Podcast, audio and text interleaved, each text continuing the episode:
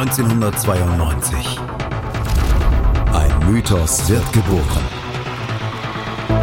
Na Bravo. Der offizielle Bravo Hits Podcast auf meinmusikpodcast.de. Viel Spaß auf der Reise mit Jenny Wu und Andreas Thies.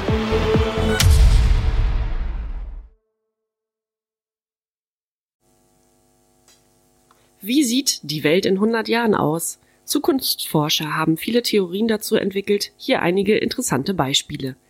Geld gibt es nicht mehr. Jeder Mensch hat ein Punktekonto.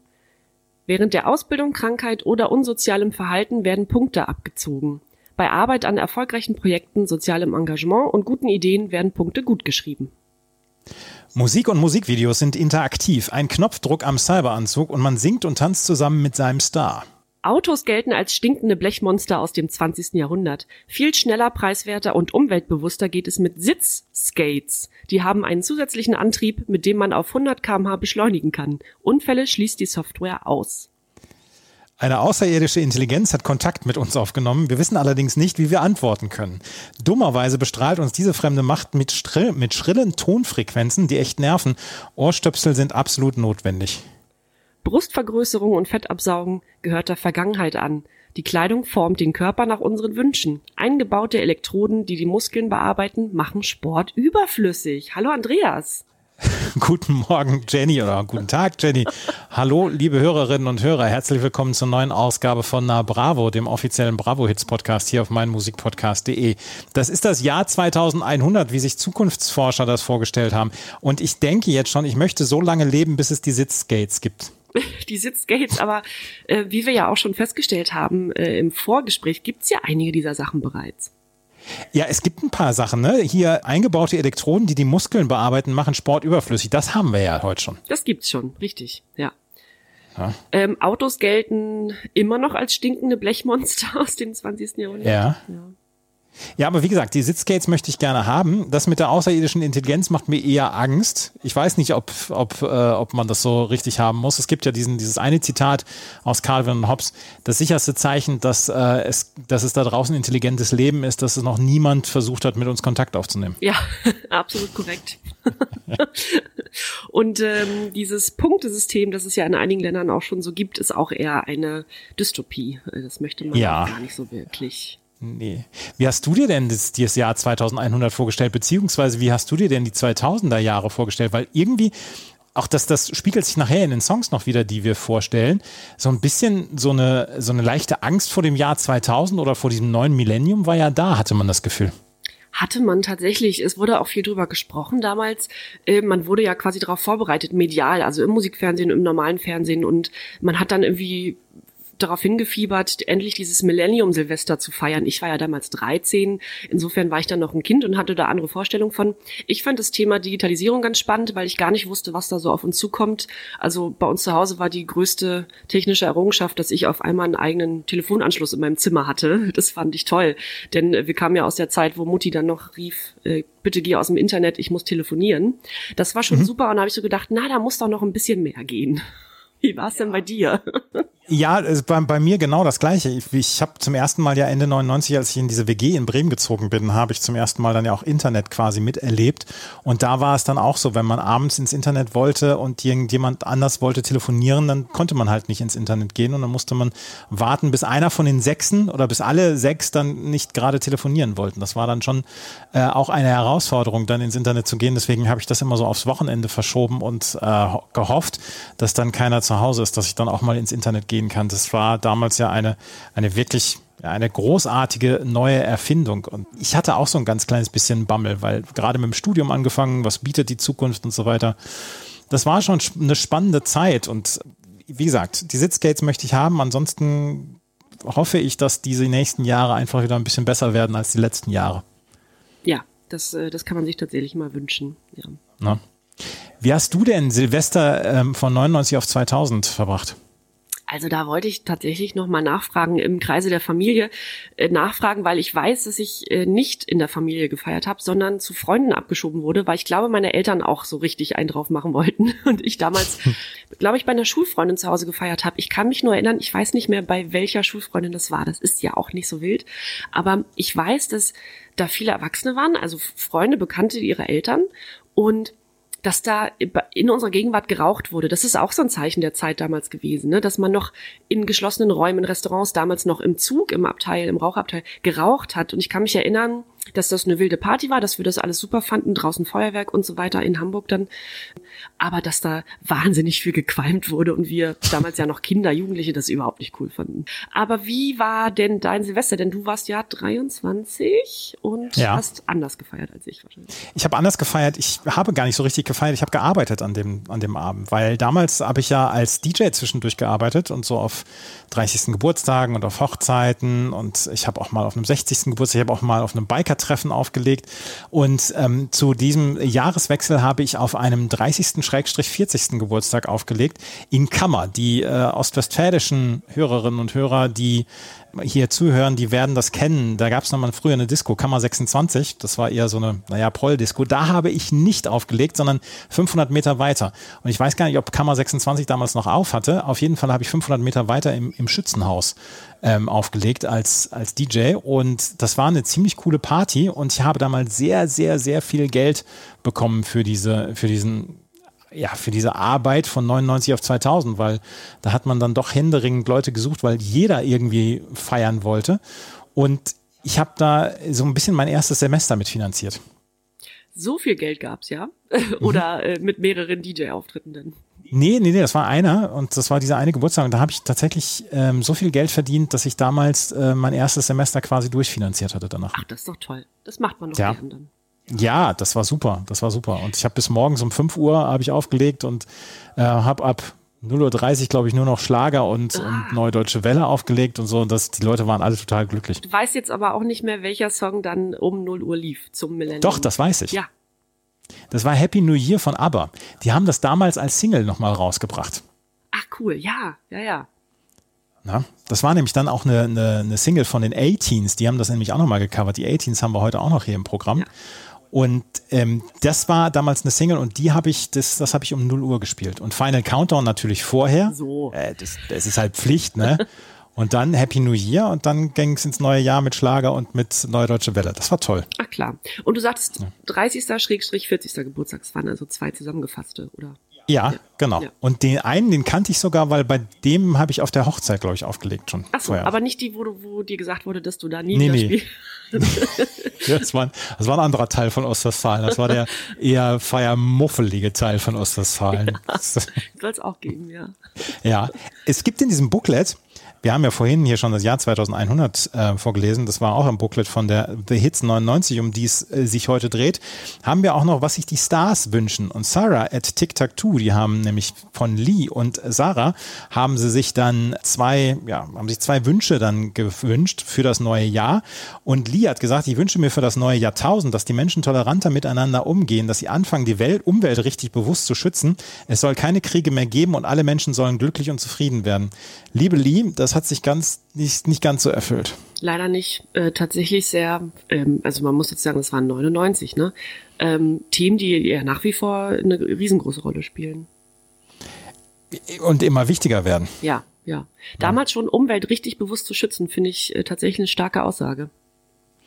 Ja. Und, und Sarah, die von Sarah at Diktatur hat gesagt, die Menschen sollen weniger egoistisch sein und ich hoffe, dass keine schlimmen Unglücke wie Erdbeben und so weiter passieren. Meine Wünsche für das neue Jahrtausend, dass das Leben auf einem neuen Planeten möglich wird und dass neue Entdeckungen in der Medizin Medikamente gegen schlimme Krankheiten ermöglichen. Das mit dem Leben auf einem neuen Planeten, das wünsche ich mir auch, aber das hat es bisher auch noch nicht gegeben. Ob es da besser ist. 23 Jahre später sprechen wir ja darüber. Ja, genau. Die, Bravo The Hits 1999, die wurde am 19.11.1999 veröffentlicht und ich habe dann nochmal die Tagesschau äh, mir angeschaut von dem Datum und da gab es dann die Themen, dass Vodafone Mannesmann D2 übernehmen wollte und dass Holzmann, das Bauunternehmen, gerettet werden sollte. Themen, die damals wichtig waren und die heute ja so ein bisschen nostalgisch vielleicht verklärt werden. Wir werden jetzt gleich über die The Hits 99 sprechen und wir werden euch abwechselnd die Songs vorstellen, die auf diesen, auf dieser The Hits 99 neu drauf waren. Es sind ja, es ist ja eine, eine Melange aus Hits, die wir schon hatten, auf dem Bravo Hits 24 bis 27 und dann kommt halt noch das dazu, was neu drauf war. Und da waren 20 Songs drauf, die ihr hören müsst. Einige, da fehlen mir heute noch die und jetzt noch die Worte auch der, nach der Vorbereitung. Das alles gleich hier bei meinmusikpodcast.de und na Bravo, dem offiziellen Bravo Hits Podcast. Jenny, ich habe mich sehr gefreut auf diese neue CD.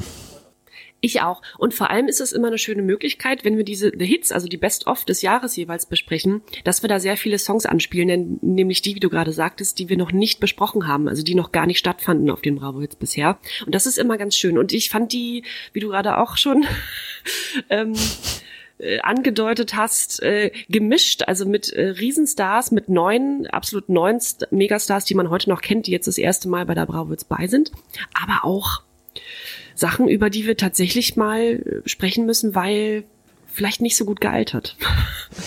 Ja, vielleicht nicht ganz so gut gealtert. Es gab übrigens, da haben wir in der Vorbereitung, ähm, sind wir drauf gestoßen, es gab drei verschiedene Versionen dieser The Hits 99. Eine deutsche Version, eine österreichische Version und eine Schweizer Version. Wir sprechen hier heute über die deutsche Version, die nämlich dann auch einen anderen Song hat. Wir, wir stellen dann auch die zwei anderen Versionen vor, wenn sie andere Songs haben. Das ist nämlich bei zwei Songs unterschiedlich. Auf jeder CD haben wir eine. Und Jenny fängt heute an, weil sie unbedingt einen später erscheinenden Song Song vorstellen wollte. Wir wechseln uns jetzt ab mit der Songvorstellung deswegen darfst du dich jetzt um den ersten Song kümmern. Ja, es ist der ideale Einstiegssong in diese Millennium-CD ähm, und es ist von den Backstreet Boys Larger Than Life.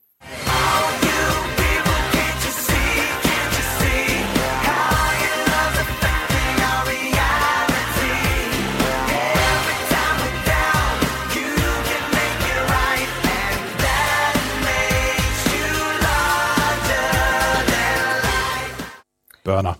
Oder? Larger than life, größer als das Leben und das äh, aus dem Album Millennium. Das heißt nämlich so, das Album der Backstreet Boys, das dritte Studioalbum der Backstreet Boys heißt Millennium und das ist ja überhaupt äh, eine Ansage hier für diese äh, The Hits 99 alles daran ist episch. An dem Lied ist eigentlich alles episch. Das heißt, größer als das Leben. Äh, das Video ist unglaublich äh, aufwendig produziert und geschrieben wurde der Song von einem Mitglied der Backstreet Boys, nämlich Brian, Brian Littrell. Der hat es geschrieben und dann wurde es nochmal von Max Martin und Christian Lundin ja, ausformuliert oder ausgebessert beziehungsweise weitergetextet. Max Martin, weiß man ja, ist bis heute einer der erfolgreichsten Songwriter und Produzenten der Welt. Ähm, ja, und das Ding hat auf jeden Fall den Zeitgeist getroffen damals, denn Larger Than Life erhielt Gold in Neuseeland, Gold in Schweden und Doppelplatin sogar in Australien. Außerdem in 21 Ländern unter den Top 10 der Charts, in Deutschland zum Beispiel auf Platz 5. Ähm, aber der Erfolg war auch einkalkuliert, denn man hat in Sachen Musikvideo, ähm, hat man sich weit aus dem Fenster gelehnt. Es ist nämlich bis heute das 14 teuerste Musikvideo aller Zeiten, steht so im Guinness-Buch und soll über zwei Millionen US-Dollar gekostet haben. Irgendwann wurden die Backstreet Boys mal dazu interviewt und da hieß es dann, wir wissen bis heute nicht, wo diese zwei Millionen US-Dollar hingegangen sind, denn irgendwie, also ja klar, ähm, das war auch viel Computeranimation und so weiter, was ja damals auch noch nicht so ne, hochentwickelt war, aber die hatten dann auch so steife Kostüme an. Das spielt sich also alles im Weltall ab in dem Video. Die hatten steife Kostüme an, fanden das wohl schrecklich zu den Dreharbeiten, weil alles geziebt und gejuckt hat und so weiter. Aber ja, das Video kann sich sehen lassen. Es ist also so, dass zu Beginn des Videos sich eine Uhr auf das Jahr 3000 umstellt und die Bandmitglieder in so Kapseln in einem Raumschiff erwachen und dann hat jedes Mitglied seinen eigenen, naja, Bereich. Nick zum Beispiel tanzt mit den Robotern, Kevin ist Weltraumkämpfer, Howie tanzt mit den Background-Tänzern, ähm, AJ ist am Funkgerät und Brian, der das nun mal geschrieben hat, das Lied hat sich den besten Part gesichert, er bekämpft ein Virus. Und ähm, ja, darum geht's eigentlich in dem Lied. Es wurde auch auf MTV in der Show TRL, das war damals die populärste Show auf MTV, wo ausschließlich Musikvideos gespielt wurden, ähm, war es das damals längste Musikvideo, das, das die Sendung je ausgestrahlt hatte. Larger Than Life. Kannst du dich an das Video erinnern? Nee, kann ich nicht, aber ich werde im äh, Nachgang zu diesem Podcast werde ich natürlich dann dieses Video mir noch einmal anschauen. Aber es war das ist ein schöner Gedanke hier. Wo sind eigentlich die zwei Millionen Dollar hingegangen? Äh, haben wir doch nur in der Garage aufgenommen, das Video. Ja, genau. Vor so einem, ja, von so einem Bildschirm. ja. und da hatten wir so Anzüge an, naja. Aber äh, episch, also wirklich alles in dem Lied, in dem Video ist episch und war auch ein, ein Monster-Hit. Der nächste auch, oder? Ja, also der ging derbe nach vorne und dieser hier, der geht auch derbe nach vorne.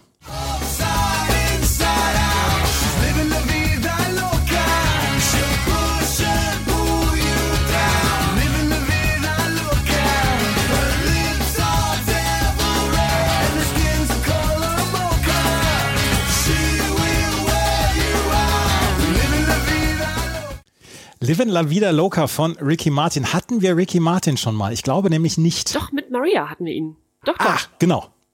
Ja. Doch. Hm. Ricky Martin als äh, Enrique José Martin Morales in Puerto Rico geboren und ja, der früh schon gesungen hat, der früh sich auch einer Band ange erschlossen hat. 1984 hat er die Latino Boy Group Menudo ist er dort aufgenommen worden und 1989 hat er die äh, Gruppe wieder verlassen. Und dann war er erst in Lateinamerika, war er ein absolut großer Star, aber hat halt auf Spanisch gesungen. Und dann irgendwann hat er halt angefangen auf Englisch zu singen. Und das war ja, das war sein, sein Durchbruch. Im selben Jahr 1998 hat er während der Fußball-Weltmeisterschaft, hatte La Copa de la Vida, hatte er den Song rausgebracht und da ist er ja quasi weltweit bekannt geworden.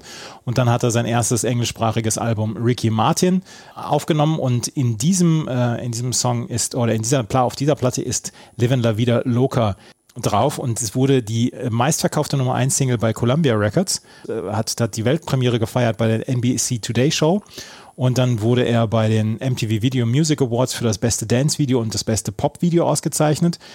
Er hat MTV North Latin Viewers Choice gewonnen, MTV, MTV South Latin Viewers Choice, MTV Russia Viewers Choice, World's Best Selling Latin Male und hatte insgesamt dann auch noch eine Welttournee mit 250 Konzerten und das war ein absoluter, ein absoluter Durchbruch für ihn. 55 Millionen Alben, 8 Millionen Singles hat er weltweit seit seinem Karrierestart verkauft, ähm, ist nach wie vor in karitativen Einrichtungen oder äh, wirbt nachher nach wie vor für karitative Einrichtungen etc. und ähm, ist nach wie vor ja Musiker, aber hat in den letzten Jahren nicht mehr so viel gemacht musikalisch und äh, seit 2008 mit Hilfe einer Leihmutter Vater von Zwillingen hat 2008 dann auch ähm, bekannt gegeben, dass er homosexuell ist und ähm, ist ja so, so ein kleines bisschen Ikone dann auch. Livin La Vida Loca auf Platz 6 in den deutschen Charts, goldene Schallplatte, 19 Wochen in den deutschen Charts gewesen, 12 Wochen in den österreichischen Charts auf Platz 7, in UK auf Platz 1 natürlich, in den US Charts auf Platz 1, in den Latin US Charts auf Platz 1 und in den spanischen Charts auf Platz 2. Über drei Millionen Singles sind hier verkauft worden und mochtest du damals auch gerne, ne? Mochte ich gerne, aber meine Frage wäre jetzt an dich, mochtest du Maria lieber oder Livin La Vida Loca? Ja, wenn ich mich für einen Song entscheiden würde, dann ähm, Livin da wieder locker. Ah ja, ja, bei mir wäre es Maria. Da, ja. da kann ich, da kann ich eher so meine, meine, meine, meine Hüftschwung mhm, dein, dann ausleben. Ja, dein infamous äh, Hüftschwung, den der schon Der ist nicht ist. infamous, der ist famous. Der ist famous. Na gut. Natürlich. auf der, das war die zwei, Ricky Martin, Living La Vida Loca. Auf der drei ist Sascha mit I Feel Lonely, das hatten wir schon. Und Britney Spears mit Baby One More Time mit ihrem Durchbruchshit, das hatten wir auch schon. Aber die Nummer fünf, die ist neu. Titel 5, ja, und da bin ich persönlich sehr froh, dass der drauf ist. Äh, das ist Tupac mit Changes. That's the way it is. Come on, come on. That's just the way it is. Things will never be the same. Just the way it is. Oh yeah. Ja, da habe ich, da muss ich kurz, oh, muss ich mich kurz einmal, ich einmal um Luft dringen. Ähm, ja, schönes Lied, hat mich lang begleitet und ähm, ich muss auch sagen, dass ich über Tupac relativ spät erst sehr, sehr viel gesehen habe. Also es gab, es gibt ja eine Reihe Dokumentationen, Filme und so weiter und es wurde ja, also sein Leben, sein sehr kurzes Leben ja, wurde ja irgendwie in allen Arten aufbereitet und ähm, die meisten seiner Songs, die so erfolgreich waren, sind ja posthum, posthum erst erschienen, also so wie dieser hier. Denn äh, zum Zeitpunkt dieses, muss man ja sagen, Welthits, Changes, äh, hat Tupac nicht mehr gelebt. Er wurde nur 25 Jahre alt, ist äh, bei einem Attentat ums Leben gekommen und ähm, ja, hat von 1971 bis 96 gelebt. Also zu diesem Zeitpunkt 99 hat er schon drei Jahre nicht mehr gelebt. Tupac Amaru Shakur, wie ihn seine Eltern ein Jahr nach der Geburt tauften. Er hatte zuvor also einen anderen Namen, aber dann wurde er nochmal getauft in Tupac Amaru Kur. Bis heute ist sein Tod ungeklärt. Äh, das ist also das eines der größten Rätsel der der Hip-Hop-Geschichte bis heute. Es ist nach wie vor Thema, äh, auch in immer wieder neuen Hip-Hop-Songs äh, wird dieses Thema aufgegriffen, dieser alte West Coast, East Coast-Konflikt im, im amerikanischen Hip-Hop. Und es ist so, dass einer der Hauptverdächtigen, Orlando Anderson, zwei Jahre später, 1998, in LA erschossen wurde. Somit weiß man also nicht, ähm, oder somit konnte man diesen, diesen Pfad quasi nicht weiter weitergehen. Und ähm, ein weiterer Verdächtiger ein prominenter Verdächtiger ist nach wie vor der Rapper Notorious B.I.G., der ebenfalls ermordet wurde, ein Jahr nach dem, nach dem tödlichen Attentat auf Tupac. Also quasi alle drei Involvierten, Hauptinvolvierten, äh, bis auf Suge Knight, ähm, sind erschossen worden im, in einer Zeit von drei Jahren. Und ähm, ja, es ist so, dass äh, natürlich ein Motiv dafür auf der Hand lag. Äh, die beiden Lager der Rapper hatten bereits Beef, also äh, Streit miteinander, Thema West Coast und East Coast. Ähm, es gab schon einmal einen Anschlag auf Tupac in seinem Studio. Damals beschuldigte er Sean Combs, den wir als Puff Daddy kennen, und Notorious B.I.G. Ähm, weil die beiden eben die East Coast, die Ostküste der USA repräsentierten und Tupac eben zu den West Coast Rappern gehörte. Das war also damals ein, ein großes Thema im, im Rap. Und obwohl Tupac in New York geboren ist, ist er in Kalifornien aufgewachsen. Als er 15 war, zog seine Mutter mit ihm und seiner Halbschwester nach, erstmal nach Baltimore, wo er eine Schule mit künstlerischem Schwerpunkt besuchte und zum Beispiel Theater spielte und Kurse in Literatur und Ballett belegte. Und ähm, das passt eigentlich auch zu den, zu den Themen, die Tupac in seinen in seinen Texten verarbeitet. Das ist nicht nur Straße und Ghetto, das ist also auch sehr viel Kunst, Literatur und so weiter. Er hat sehr viel gelesen, war sehr belesen in seinen jungen Jahren schon. Und später wird er sagen, dass die Jahre in Baltimore die schönsten seines Lebens äh, gewesen waren. Ähm, zu der Zeit fing er auch an zu rappen. Und dann hielt dieses Idyll in Baltimore leider nicht so lang. Die Familie zog nach Auckland, Kalifornien um.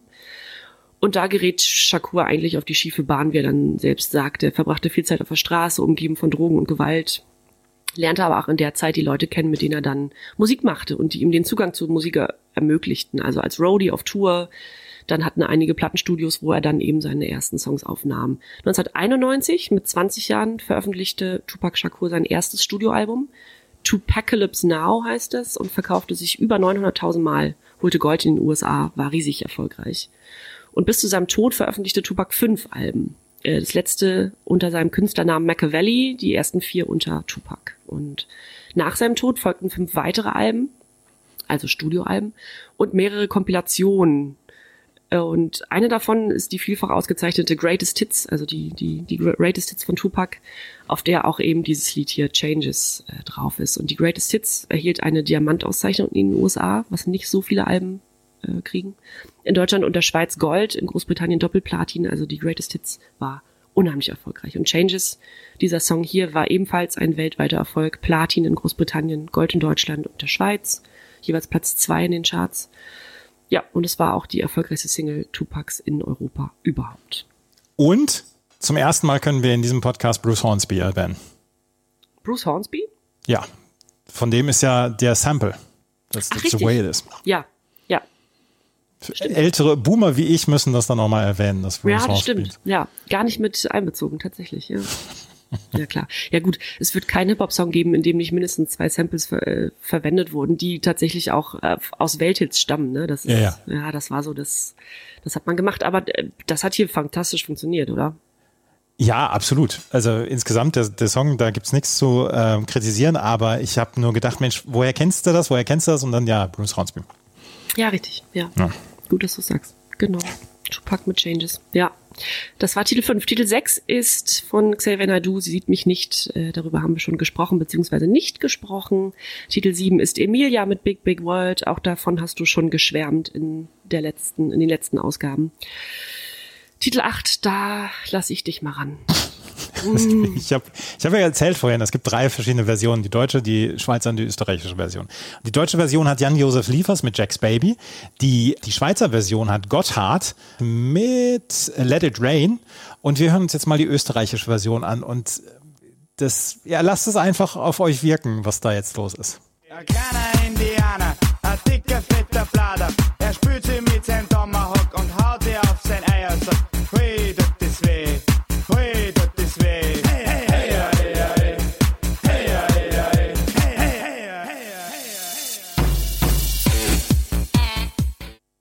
fehlen so ein bisschen die Worte. Mhm. Ja. Erzähl uns, erzähl uns doch mal was dazu. Ich habe, ich bringe ja äh, irgendwie eine Woche immer, bevor wir aufnehmen, ähm, bringe ich ja so ein, so ein Bild von dem Cover und also schreibe dazu jetzt bei Twitter und äh, bereite die Leute schon darauf vor, dass da über die, diese CD als nächstes gesprochen wird. Und da wurde die erste Frage, was ist denn Aklana Indianer? Ja, das wusste ich bis dahin auch nicht. Und Aklana Indianer, das war eine österreichische Popband, die sich aus den Mitgliedern Klaus Biedermann, Klaus Markus und Christian Seitz zusammensetzte. Und Wikipedia sagt, mit eher einfachen und teilweise derben Texten sowie eingängigen Melodien landeten die drei unter anderem zwei Nummer eins Hits in Österreich. Und Aklana Indianer ist tatsächlich in Österreich auf Platz eins gegangen. 29 Wochen war es in den österreichischen Charts und äh, Nummer eins halt dort. In Deutschland ist es dann ein paar Jahre später nochmal veröffentlicht worden, 2005 und da ging es dann auch in die Charts, aber nur auf Platz 71 und es gibt, es gibt ein paar Nachfolgesongs von Aklana Indianer. Ich weiß nicht, ob wir die in den nächsten Ausgaben dann nochmal besprechen werden, aber ich möchte die Titelliste dann nochmal vorlesen mhm. von, von den nächsten Songs. Der, der nach, die Nachfolgesingle war Ui, ist das blöd. Ist auch auf Platz 1 gegangen. Twist Nummer 6 ist auf Platz 3 in Österreich gegangen. Ski Heil ist das geil. Ist auf Platz 12 in die, in die österreichischen Charts eingegangen. Und ähm, der letzte Song, den sie hatten, war Wer jetzt nicht hupft, ist schwul. Uff, okay. Ja, gut. Gut, ah, klar, mehr müssen wir, ja. Mehr müssen wir, glaube ich, gar nicht so richtig dazu wissen, oder? Nee, nicht wirklich, aber ich finde es auch spannend, dass man von allen äh, Projektnamen dieser Welt sich für diesen entscheidet. also als Titel, als Songtitel, okay, da hat man, da hatten wir schon Beispiele, die äh, vielleicht sogar äh, schräger waren noch, aber als als Bandname. Ja. Man bleibt ein bisschen nah, ratlos zurück ja, nach ja. diesem Song. Ja. Österreichische Klaus und Klaus. Genau, so, so ein bisschen ist es dann. Ja. Ähm, das ist die Nummer 8 mit Aklana Indiana. Auf der 9 war In Mood featuring Juliet, The Last Unicorn. Hatten wir schon besprochen. Und auf Platz 10 ist ein Song, den ich jetzt seit ein paar Tagen als Ohrwurm habe.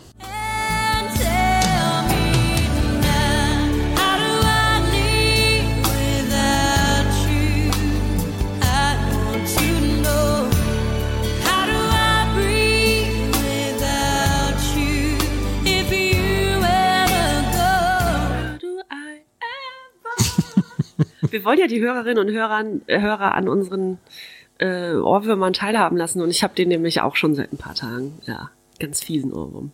Ja. Von Leanne äh, Rimes. Ja. Äh, und weißt du, welchen ich, äh, weswegen ich den habe, den Ohrwurm? Mhm. Weil ich Erinnerungen an den Film habe, in dem dieser Song genutzt worden ist. Ja, welcher war das? Con Air. Ja. Mit, mit Nicolas Cage. Absoluter, ja. absoluter Überfilm. Mhm. Ja, Deswegen habe ich einen Ohrwurm. Und weil da Trisha Potter mitspielt, auf die stand damals. Ja, naja. stimmt. Ja, ja, ja. Natürlich. ja, Ian Rhymes äh, mit How Do I Live. Ja, kennt man genau als äh, Titelsong, als oder als Soundtrack-Song, aber auch ja wirklich so ein richtiger Radiosong aus 99 beziehungsweise aus 97, denn da wurde er schon veröffentlicht 1997. Aber wir wissen ja auch, dass die Bravo da manchmal ein bisschen später mit aufgesprungen ist. Und ähm, weißt du, dass Leanne Rimes damals erst 15 war? Heidewitzka, nee, das wusste ich nicht. 15? Es war ihre zweite Single, sie war damals 15 und hat wie viele äh, Künstlerinnen in dieser, in dieser, aus der sie, sie ja kommt, dieser Country-Szene, Country-Pop, ähm, wie viele hat sie eigentlich diese klassische Country-Karriere in den Südstaaten der USA durchlebt, ist in Mississippi geboren, in Texas aufgewachsen, hat bereits als Kind getanzt und gesungen, wurde von ihren Eltern zu Talentshows geschickt, zu Fernsehauftritten, wurde bereits im Alter von neun Jahren für Auftritte gebucht, zum Beispiel um die Nationalhymne bei Spielen der, der Dallas Cowboys, ne, einem amerikanischen Footballteam, zu singen ähm, und so weiter. Also der Vater äh, nahm das also alles in die Hand, der nahm die Produktion und die Veröffentlichung in die Hand ihrer ersten drei Alben. Also die haben die selbst veröffentlicht, die ersten drei Alben, sie und ihr Vater. Äh, das war von 1992 bis 96, da war Leanne Rimes 10 bis 14 Jahre alt. Das ist also, die wurde da also schon sehr hingedrillt. Man weiß natürlich nicht, ob das von den Eltern ausging, vom Vater ausging oder ob sie da also schon, schon Lust zu hatte, garantiert, denn sie war also schon, ich glaube mit fünf hatte sie schon den ersten TV-Auftritt. Also das ging sehr, sehr früh los bei ihr. Und dann kam der Durchbruch mit 15. Bill Mack, damals einer der erfolgreichsten Radiomoderatoren der USA und selbst erfahrener Country-Sänger, ließ Leon Rimes einen Song singen, den er selbst schon 1956 geschrieben hatte, und das war der Titel Blue. Und der war dann ein Riesencharterfolg, ein Riesenhit in den USA und wurde sogar mit einem Grammy ausgezeichnet. Da war sie eben 15 Jahre alt. Und so begann dann die bis heute ja andauernde Karriere der damals ähm, jungen Rhymes, die dann mit diesem Titel hier, How Do I Live, äh, international den Durchbruch schaffte. Und zwar dreifach Platin und Platz zwei in den USA, Platin und Platz sieben in Großbritannien und Platz 22 in Deutschland. Ich möchte übrigens noch einmal gerade ergänzen, dass ähm, How Do I Live auf Con, von Con Air, dass das damals von Trisha Yearwood gesungen worden ist und dass äh, die Frau Rhymes das dann gecovert hat mit ihren 15 Jahren und ja. Das ist so ein bisschen, so ein bisschen wie bei Aaron Carter damals, als wir darüber gesprochen haben. Wie kann eine 15-Jährige ähm, so einen Text singen, How Do I Live ja. Without You? Oder wie bei Echt. Ja, genau. Ja, da sprachen wir uns jetzt. Das ist aber oft so, ne? Also das, äh, ja. ja. Dass da so ganze, also dass da so ein ganzes Team an Songwritern oder in dem Fall ähm, war es ja, ne? Äh, war das ja auch ein, ein Cover, sich da also tatsächlich dann entscheidet, dass das so eine 15-Jährige singt oder im Fall von echt 17 Jahre, da haben sie es ja selbst geschrieben. Aber das ist schon äh, erstaunlich oft, ne? Also ein bisschen kritisch zu beurteilen, aber okay. Leon Rhymes, ja. Das war How Do I Live und ähm, als nächsten Titel auf der Elf haben wir Andrew Donalds mit All Out of Love. Darüber haben wir auch schon gesprochen, war auch ein Riesenohrwurm. Und ich glaube, mit Titel 12 möchtest du uns mal wieder was vorstellen. Auf der 12 haben wir nämlich einen Künstler, den wir auch schon hatten. Das ist TQ.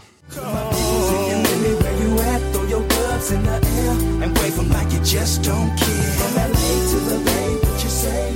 All day, every day, any damn day. Take a look around, we got the whole world locked down. And on and on, and don't stop, won't stop.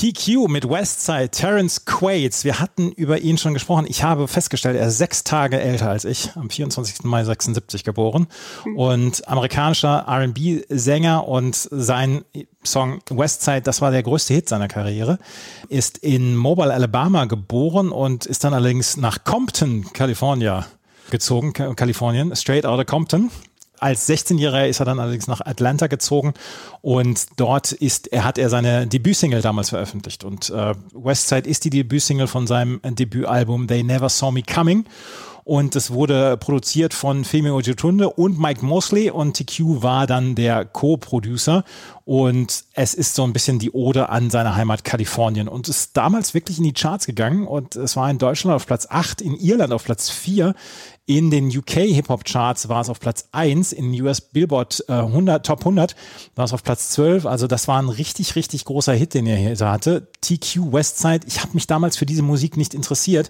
aber äh, so ein bisschen äh, hat es, hat es ein, ein fernes, ein fernes Zentrum meines Gehirns in irgendeiner Weise gekitzelt. Ach so, ja. Bei mir ein bisschen näher dran. ja? Ja, ja. Auf jeden Fall, das war die 12 und äh, auf der 13, jetzt haben wir ein paar Hits, die wir schon hatten. Auf der 13 ist Sabrina Settler, Ich lebe für dich. Auf der 14 ist Echt mit Du trägst keine Liebe in dir. Und auf der 15 ist Sixpence Non the Richer mit Kiss Me. Und mit der 16 machen wir weiter und da möchtest du, glaube ich, weitermachen. Da möchte ich weitermachen und es ist von einer, da bin ich immer froh, wenn wir welche bei haben, ähm, einer Rapperin aus den USA, die aber, glaube ich, niemandem mehr so richtig ein Begriff ist, aber da hören wir mal rein.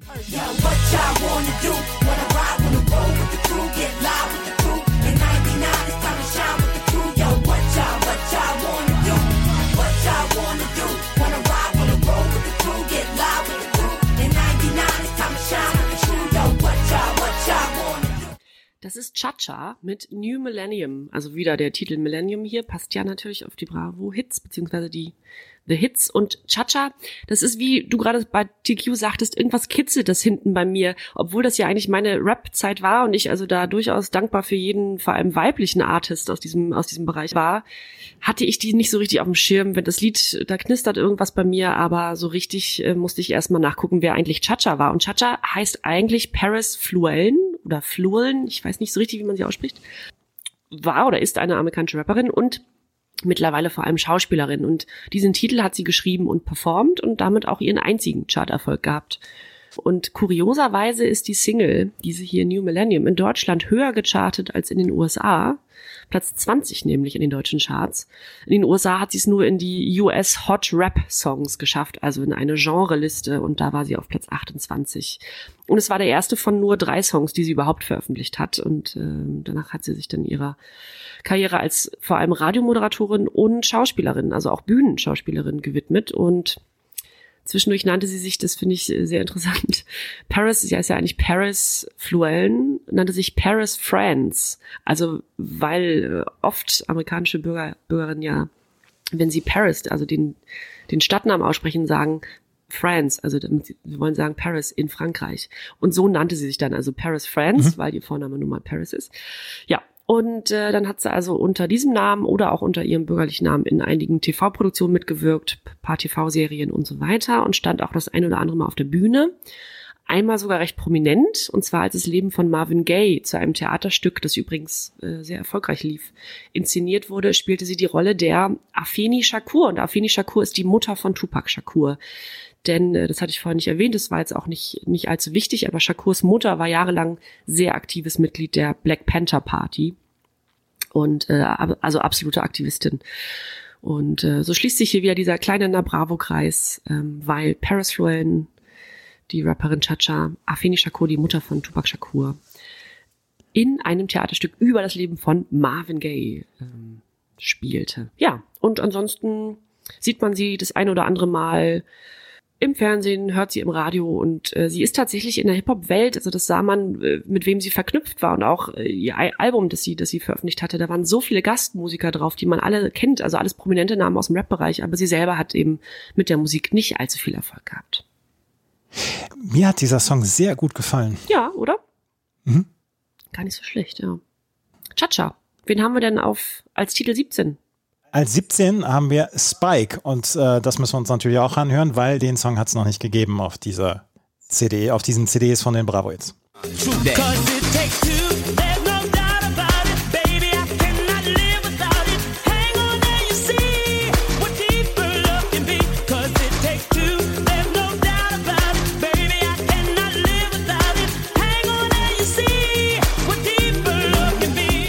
It Takes Two von Spike. Spike, ein amerikanisches Dance-Projekt zwischen 1998 und 2001, ja, erfolgreich. Und das war ja, ein Trio.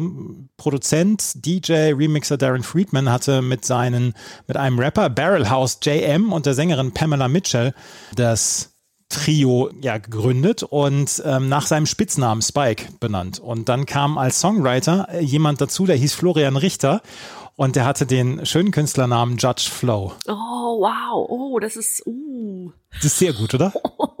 das ist wirklich gut. Mark Leonard kam auch noch als Songwriter dazu und die haben dann auch die Produktion äh, übernommen und das war der der Sound der der Band war so ein bisschen der Snap dann auch entlehnt und ähm, sie hatten die erste Single hatten sie äh, Respect das war gleich November 98 noch ein richtig großer Hit in Deutschland auch, auf Platz 11 in den deutschen Charts. Und äh, It Takes Two war dann der zweite, die zweite Single und es ist auf Platz 8 in Deutschland äh, eingestiegen. Ist zwölf Wochen in den deutschen Charts gewesen, auf Platz 10 in Österreich und auf Platz 10 in der Schweiz. 1999 war dieses ähm, war dieser Song dann veröffentlicht worden und äh, war ein richtig großer Hit. Und Spike, It Takes Two, wie gesagt, bis 2001 haben sie gewirkt. Also wir werden sie nicht mehr lange erleben hier bei Na Bravo, aber dieser Song, der hat es tatsächlich sehr, sehr weit hoch in die Charts geschafft. Das war der letzte Song, der auf dieser CD drauf war, auf dieser CD 1, den wir noch nicht hatten in einer der vorherigen Bravo-Hits. Modern Talking mit You Are Not Alone mit featuring Eric Singleton, die Fantastischen Vier mit MFG und Blondie mit Maria, die haben wir in früheren Ausgaben schon besprochen. Gleich werden wir über die CD2 sprechen und auch auf der CD2 sind diverse Songs drauf, die wir auf den vorherigen Bravo-Hits noch nicht hatten und da sind ein paar wirkliche Kracher drauf und ein Song, das kann ich jetzt schon sagen aus meiner Recherche, zu dem habe ich nichts gefunden. Das gleich alles hier bei meinmusikpodcast.de und Na Bravo, dem offiziellen Bravo-Hits Podcast. Luna eröffnet die CD2 der Bravo Hits The Hits 99 und mit Mambo Leo, das hatten wir schon, aber CD2 hat einen zweiten Song, den wir noch nicht hatten, oder? Nee, den hatten wir noch nicht. Wir hatten den Interpreten zwar schon mit einem Monster-Hit und das hier ist der zweite Hit von ihm. Da haben wir auch einen. I got a girl in Paris, I got a girl in Rome. I even got a girl in the Vatican Dome. I got a girl right here, I got a girl right there.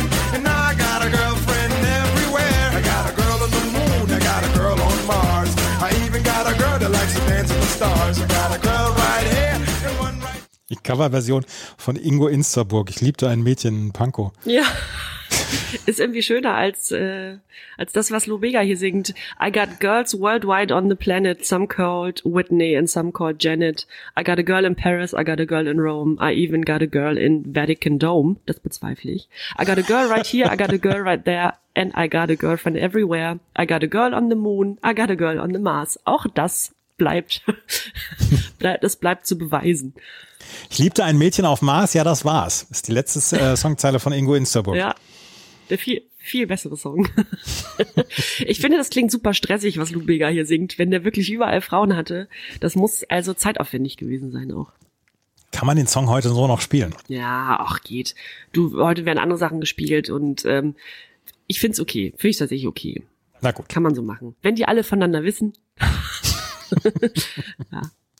Es ist der zweite Titel, äh, Mambo Number 5, also der Nachfolger auf Nam- Mambo Number 5 und ebenfalls vom Debütalbum A Little Bit of Mambo und auch wieder ziemlich erfolgreich. In 13 Ländern in den Top 50 der Charts.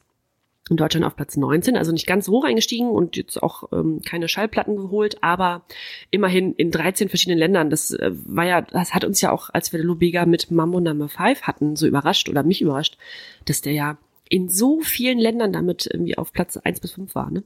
Mhm. Ja. Doch, eine goldene Schallplatte hat dieses Lied hier bekommen, Agade Gold. Rate mal, in welchem Land? In Österreich. Nee, Schweden.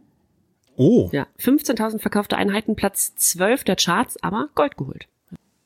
damit hätte ich jetzt nicht gerechnet. Nee, Lubega. I got a girl, ja. Gut, müssen wir auch nicht weiter drüber sprechen. ähm, Titel 3, 4 und 5, nee, Titel 3 äh, hatten wir nicht, äh, hatten wir schon, Entschuldigung, Titel 3 hatten wir schon, das sind die Öla Paloma Boys mit Öla Palöma, aber Titel 4 hatten wir noch nicht, oder? Nee, den hatten wir noch nicht und äh, da hören wir doch gerne mal rein, weil das gibt natürlich auch ähm, schöne Erinnerungen an früher, an damals. Mamma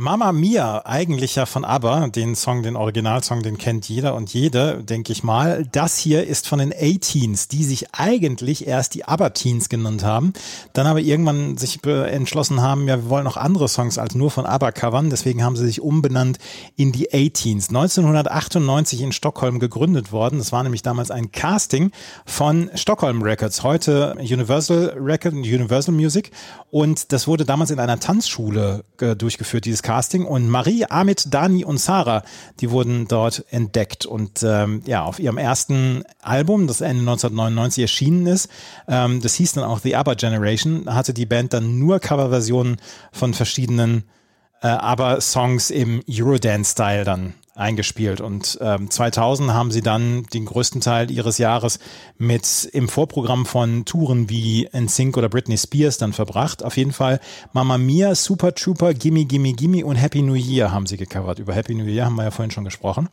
Und Mama Mia ist der erste Song gewesen und der ist gleich auf Platz 10 gegangen in den deutschen Charts, war 15 Wochen dort. Österreich 14, Schweiz Platz 9, im UK-Charts auf Platz 12 und in den schwedischen Charts 24 Wochen drin und auf Platz 1 gegangen. Da ist wahrscheinlich eine richtige Nostalgiewelle durch Schweden gegangen. Ja, garantiert. Aber auch wieder Teenager, die Songs singen, wo sie eigentlich, wo eigentlich erwachsene Menschen verliebt sind. Ja. Absolut. Mama Mia ist der erste Song gewesen. Der erfolgreichere Song, den erleben wir vielleicht auf der Bravo Hits 28. Das war Super Trooper. Und ja, hast du einen ABBA-Lieblingssong? Ja, äh, Lay Your Love on Me, ganz klare Sache. Und dann auch noch in der Version von Erasure vielleicht? Ich sag mal so, auch diese Nummer landet ab und zu mal bei mir auf der Playlist. ja klar, Erasure kann man nicht hassen, darf man nicht hassen. Nein, auf gar Nee, keinen äh, Fall. aber finde ich einen tollen Song, weil textlich wahnsinnig gut gearbeitet. Das ist wirklich ein schöner, schönes Lied. Ja, ich mochte aber auch tatsächlich gerne. Und ich ähm, muss sagen, hier die 18s ähm, kannte ich auch noch. Also kam jetzt wieder, die Erinnerung kam wieder. Mhm. Äh, Wäre so ein klassisches Guilty Pleasure, ist nicht mein Guilty Pleasure. Äh, wir können ja schon mal sagen, wir wählen heute unser äh, Guilty Pleasure aus allen Bravo-Hits aus 1999. Und äh, das ist es nicht, aber es wäre so ein, es wäre ein gutes Guilty Pleasure. Es war ja wirklich ein gutes Guilty Mhm. Pleasure. Mein Lieblingssong von ABBA, äh, danke, dass du fragst, ist äh, übrigens the, the Winner Takes It All. Oh ja. Und da mochte ich das Video immer sehr gerne. Schön. Und Dancing Queen war natürlich damals, habe ich immer gespielt als, als DJ, Es war ein absoluter Tanzflächen-Burner. Ja, garantiert. Ja, klar. Ja. Da gab es dann den Ausdruckstanz. Ja. Der geht gut, ja. Ja, ja.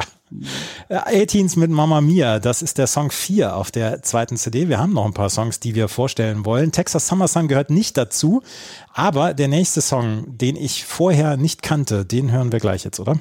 Ja, da äh, hören wir direkt mal rein, bevor wir drüber sprechen.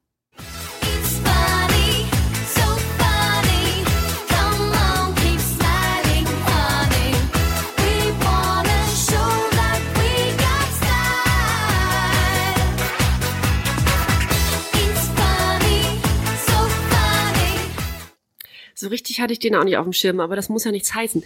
Es ist äh, der Titel It's Funny von der Sängerin, ja, Junia oder Junia. Ich würde sagen Junia, englisch ausgesprochen. Hast du dich über diese Sängerin informiert?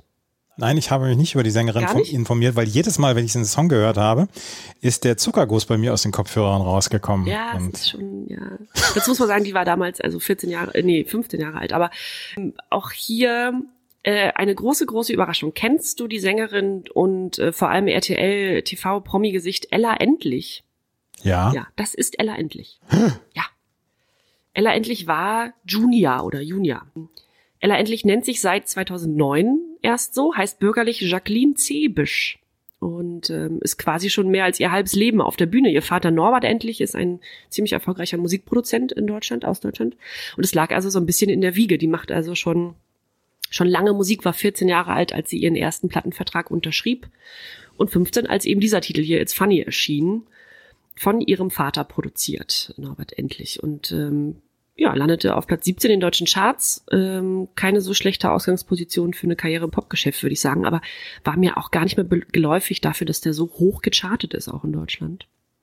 Als Junior, also unter diesem Namen, veröffentlichte sie drei Singles und die sind alle im Jahr 1999 erschienen. Und danach hat Jacqueline Zebisch erstmal das Mikro eine ganze Weile weggelegt und äh, studiert, und zwar an der Theaterakademie in München.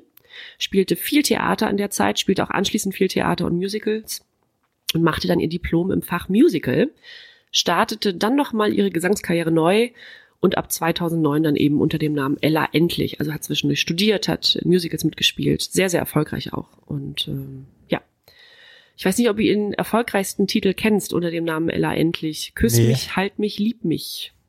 das ist doch von Andrea Berg geklaut. Ja. ja. Ja, tatsächlich Gold in Deutschland geholt 2009. Ja, zuletzt ist Ella endlich natürlich im Fernsehen aufgetreten, daher kennt man sie wahrscheinlich ähm, als Jurorin bei Deutschland sucht den Superstar, Superstar zum Beispiel. Den Superstar. Superstar. Äh, bei The Masked, Masked Singer, bei Let's Dance und so weiter. Und ähm, in diesem Jahr, 2022, ist außerdem ihr mittlerweile sechstes Studioalbum erschienen namens Sternschwimmer. Ja, Junia, wohl nach ihrem Geburtsmonat Juni benannt, dachte sie irgendwie, mit 15 kannst du sowas auch machen, ganz ehrlich. Das ist doch, das Ja, klingt das geht irgendwie schon. niedlich und so. Und It's Funny ist ein super Titel. Da geht's endlich mal nicht um die große Liebe und Herzschmerz, sondern einfach nur fröhlich nett. Das ist okay. Titel 7 von CD2 möchtest du uns, glaube ich, vorstellen.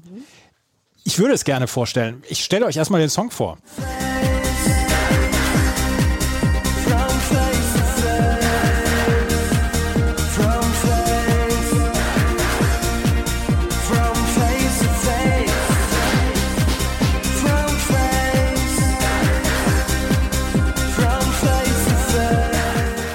Liebe Hörerinnen und Hörer, solltet ihr in irgendeiner Weise Kontakt zu Kieran Hutchinson haben oder in irgendeiner Weise wissen, wie es Kieran Hutchinson geht, was aus ihm geworden ist oder so, Ich wäre sehr daran interessiert, weil ich habe zum allerersten Mal in der Geschichte von Na Bravo nichts zu einem Künstler gefunden, wirklich gar nichts. Ich habe, ich habe in allen Ecken gesucht und ich habe zu diesem Song Kieran Hutchinson Face to Face nichts gefunden.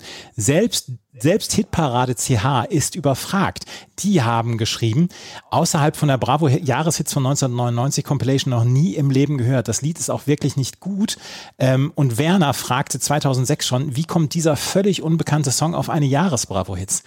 Und ich frage mich das auch. Ich habe keine Charts-Bewertung gesehen. Ich habe kein Video auf YouTube gesehen. Es gibt ein Video auf YouTube, aber da wird irgendein, irgendein Computerspiel nachgespielt. Da gibt es auch keine Informationen. Ich habe zu Kieran Hutchinson nichts gefunden. Gar nichts. Lieber Kieran, wenn du dies hörst, melde dich bei uns. Wir möchten ein Interview mit dir machen. Unbedingt. Das ist ja, das ist wirklich noch nie vor, vorgekommen, dass man so gar nichts gefunden hat. Also selbst auf dem weltbesten Musikbewertungsportal hitparade.ch war man ratlos. Absolut ratlos und es ist nur auf diesem Sampler erschienen. Es ist auch keine Single gewesen. Auf Discogs habe ich geguckt. Es ist zweimal ist dieses dieser Song auf äh, Samplern erschienen auf äh, den The Hits 99 und auf Viva Christmas 2000. Ach so, guck an. Ja gut, so ein so einer ist das. Also lieber Alex Christensen, falls du das hörst, du wirst doch bestimmt wissen, wer Kieran Hutchinson ist oder war. Du hast doch gute Kontakte zu zu Alex Christen. Frag ihn doch mal bitte. Ja, ich frage ihn mal. ja, das ist Kieran Hutchinson mit Face to Face, das ist der, der Song, den wir nicht kennen und der uns nicht in irgendeiner Weise geläufig ist. Geläufiger war Wham Project mit King of My Castle ist auf der 8 gewesen. Music Instructor featuring AB mit Get Freaky war auf der 9. Monsieur Oiseau mit Flatbeat war auf der 10. Bin ich nach wie vor überzeugt davon, dass das kein guter Song ist. Wow, ist egal. Andreas, wow. Sollte ich nebenbei so einflechten nochmal. Bloodhound Gang mit The Bad Touch ist auf der 11 und auf der 12 endlich mal wieder was Bekanntes. Endlich mal wieder äh, die Toten Hosen, die hatten wir ja auch schon ein paar Mal dabei. Diesmal mit einem schönen Titel, finde ich. Schön sein. Schön sein und ein bisschen sein. Sagt die Frau zu dem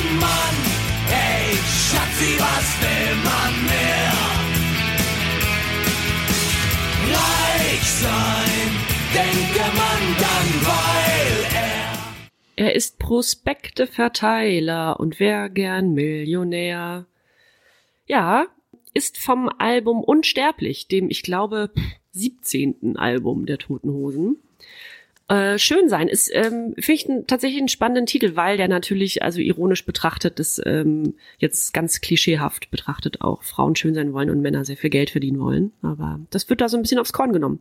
Und es war so, dass die vorausgegangenen letzten Platten der Toten Hosen, insbesondere Opium fürs Volk, ein bisschen schwer wogen, also auch inhaltlich schwer. Da ging es um um ganz andere Themen und vor allem Sänger Campino wollte so ein bisschen frischer an die neuen Texte rangehen und holte sich den Komiker Fanny van Dannen an die Seite, mit dem er dann äh, ein paar Songs, also wenige Songs von diesem Album äh, unsterblich schrieb, unter anderem eben diesen hier Schön sein. Und ähm, ich weiß nicht, ob du die, ob du die Single-CD kennst, also ob du das Cover noch kennst. Nein, kenne ich nicht, aber ich mag diesen Song übrigens. Ja, ich auch. Ja. Das sage ich nicht oder das sagen wir nicht so häufig bei Hosen-Songs, ne? Obwohl man ja über die Toten Hosen eigentlich gar nicht so richtig was Schlechtes sagen kann. Aber das ist jetzt so einer, den man auch tatsächlich gut hören kann. Ne? Und ähm, ja, man merkt irgendwie auch, das ist so eine, das ist eine kleine, die gehen mal so ein bisschen äh, vom Wege ab und, und versuchen sich mal in anderen Sachen, in anderen Texten und so. Es ist, Ist die Single das mit dem Pudel? ja, genau. Es gibt eine, äh, eine Frontseite des Singlecovers äh, war zuerst ein Spiegel und in den späteren Auflagen dann dieser Pudel, der weiße Pudel. Das ist, glaube ich, der Pudel von Rocco Schamonis Golden Pudel Club in Hamburg. Das ist dieser, also ein ganz besonderer Pudel. Und äh, ja, genau. Also es geht eben um Schönheitswahn, um Eitelkeit und so weiter. Und äh, natürlich muss man die Toten Hosen für ihre ähm, system-, gesellschaftskritischen Texte bewundern und ihnen dankbar sein, dass sie diese Art von Musik schon so lange machen und da die Fahnen hochhalten. Aber das ist eben auch mal, mal was anderes und auch irgendwie nett. Und ich weiß nicht, ob du das Video dazu vielleicht mal gesehen hast. Das ist ähm, ein Video, in dem Ben Becker die Hauptrolle spielt Ah. oder die Rolle, äh, also eine Rolle spielt. Und der arbeitet in dem Video als Automechaniker und ist Crossdresser, also ja, zieht sich ähm, öfter mal äh, Frauensachen an oder also Kleider und ist, ähm, ist dabei, eine im Video eine Geschlechtsumwandlung zu planen, bei einem Arzt auch. Und das ist natürlich aus heutiger Sicht ein bisschen, bisschen plump umgesetzt, äh, wenn man es vorsichtig ausdrücken möchte. Aber ja, das war eben damals das Video Ben Becker. Äh, der junge Ben Becker, damals noch so unverbraucht. Ich bin den, ähm, den Toten Hosen durchaus wohlwollend gegenüber. Ich, also, ich glaube, das habe ich auch schon ein paar Mal erwähnt. Es, gibt nur einen einzigen Song, den ich ihnen wirklich übel nehme. Das ist an Tagen wie diesen. Ja, also, das kann, kannst du auch wirklich nicht. Der wird auch leider super ausgenudelt, ne? Na klar, also bei Ja. diversen Events und so weiter und Thema Nationalmannschaft. Aber gut, ja. Ja, ja. Ansonsten, ansonsten bin ich mit den Toten Hosen völlig fein. Völlig das, okay. Ist alles für mich in Ordnung. Und das ist eine extrem gute Festivalband auch. Ja, ja, garantiert.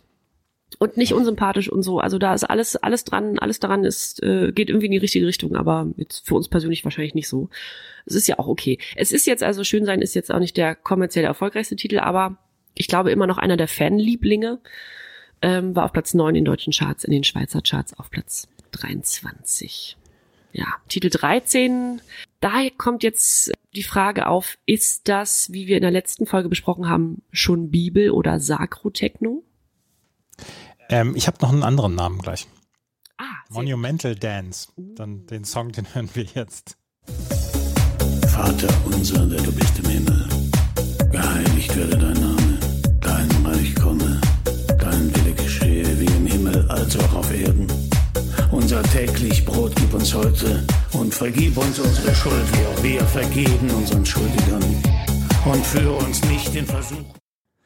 Und so weiter. Ihr kennt, ihr kennt den Text, kennen die meisten Alle, die konfirmiert wurden, kennen. Wer, wem bei dieser Stimme, die, die diesen Text davor liest, die äh, kein Schauer über den Rücken gelaufen hat, hat keine Gefühle mehr, glaube ich. Kein wohliger Schauer. Okay, mhm. weitermachen, ja. Das ist nämlich Christian Brückner, einer der bekanntesten deutschen Synchronsprecher und Hörbuchsprecher. Christian Brückner ist der, ähm, ist die feste Synchronstimme seit ewigen Zeiten von Robert De Niro. Ah, ja. Ne? Und da, der hat diesen Text gesprochen. E nomine, Vater unser. Wie gesagt, den Text, den kennen die meisten von euch, die Lyrics. E nomine, wörtlich aus dem Namen und ist angelehnt an das lateinische in nomine. Das war ein deutschsprachiges Musikprojekt und wurde von 1999 von den ähm, Produzenten Christian Weller und Friedrich Graner gegründet. Christian Weller hatte den äh, Künstlernamen Chris Tentum und Friedrich Graner hatte den Künstlernamen Sir Fritz. Klar. Ähm, dieses, dieses Projekt ähm, wurde 1999 quasi gegründet und ja, es entspricht so ein bisschen der Kombination Trans-Techno und einer Gesangs Sprechgesangsbegleitung und die Produzenten haben es damals als Monumental Dance bezeichnet. Und mir ist allerdings, äh, wie, wie hast du es genannt, Sakral-Techno oder Sakral? Äh, Sakrotechno sagte oder Sakro- schrieb ein User auf hitparade.ch, ne? In der letzten Ja. Ausgabe hatten wir darüber gesprochen, ja. Monumental Dance ähm, wurde es hier genannt von den Projekt, von den Projektmachern von E Nomine und Vater Unser als Lord's Prayer dann auch bekannt geworden ist auf der Platte Das Testament gewesen, ist auf Platz 1 in den österreichischen Charts gewesen und auf Platz 4 in den deutschen Charts und auf Platz 10 in den Schweizer Charts. Knapp 300.000 Singles wurden davon verkauft und wie gesagt, Christian Brückner ist eine der bekanntesten Stimmen im äh, deutschen Synchronsprecher-Business, vielleicht die bekannteste, weil er die Stimme von Robert De Niro ist. Das muss ja auch, wenn du weißt, dass du irgendwann mal die Stimme von so einem Schauspieler bist, die deutsche Stimme, dann hast du ja eigentlich auch ausgesorgt. Ja. Also rein vom Standing her schon. Vom Standing, weil das natürlich auch ein, äh, ja, ja, ist ja einer der besseren Schauspieler auch. Ja. Ja, das hast du schön gesagt. Ja. Auf der 13 war auf jeden Fall ähm, jetzt Enomine mit Vater Unser und auf der 14 gibt es wieder eine Dreiteilung dieser österreichischen, Schweizer und deutschen Hits. Und um welchen Teil kümmern wir uns? Ich habe mir davon ausgesucht, ich glaube, es ist die deutsche Version, ne? Mark O. Ja. The Sparrow and the Nightingale. Du hast ja die CD dort, ähm, also du hast die ja bei dir. Oder hast die, hast die angehört, die CD. Ähm, ist da auch Mark O drauf als Titel?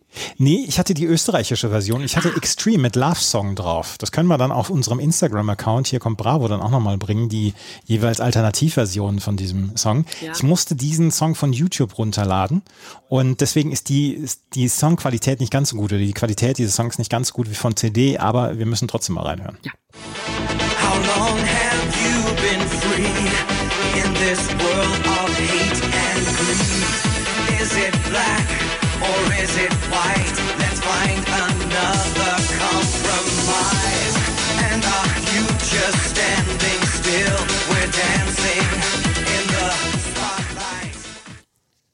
Ja, Mark O hatten wir ja auch schon diverse Male. Und ich dachte auch anfangs, ach Mensch, Mark O, hm, ja, fühlt sich so ein bisschen oder hört sich äh, ein bisschen ähnlich an irgendwann. Und dieser Titel hier aber, The Sparrow and the Nightingale heißt er, der ist interessant, denn der Originaltitel ist von der Band Wolfsheim, über die wir hier auch schon gesprochen haben. Und kennst du den Originaltitel?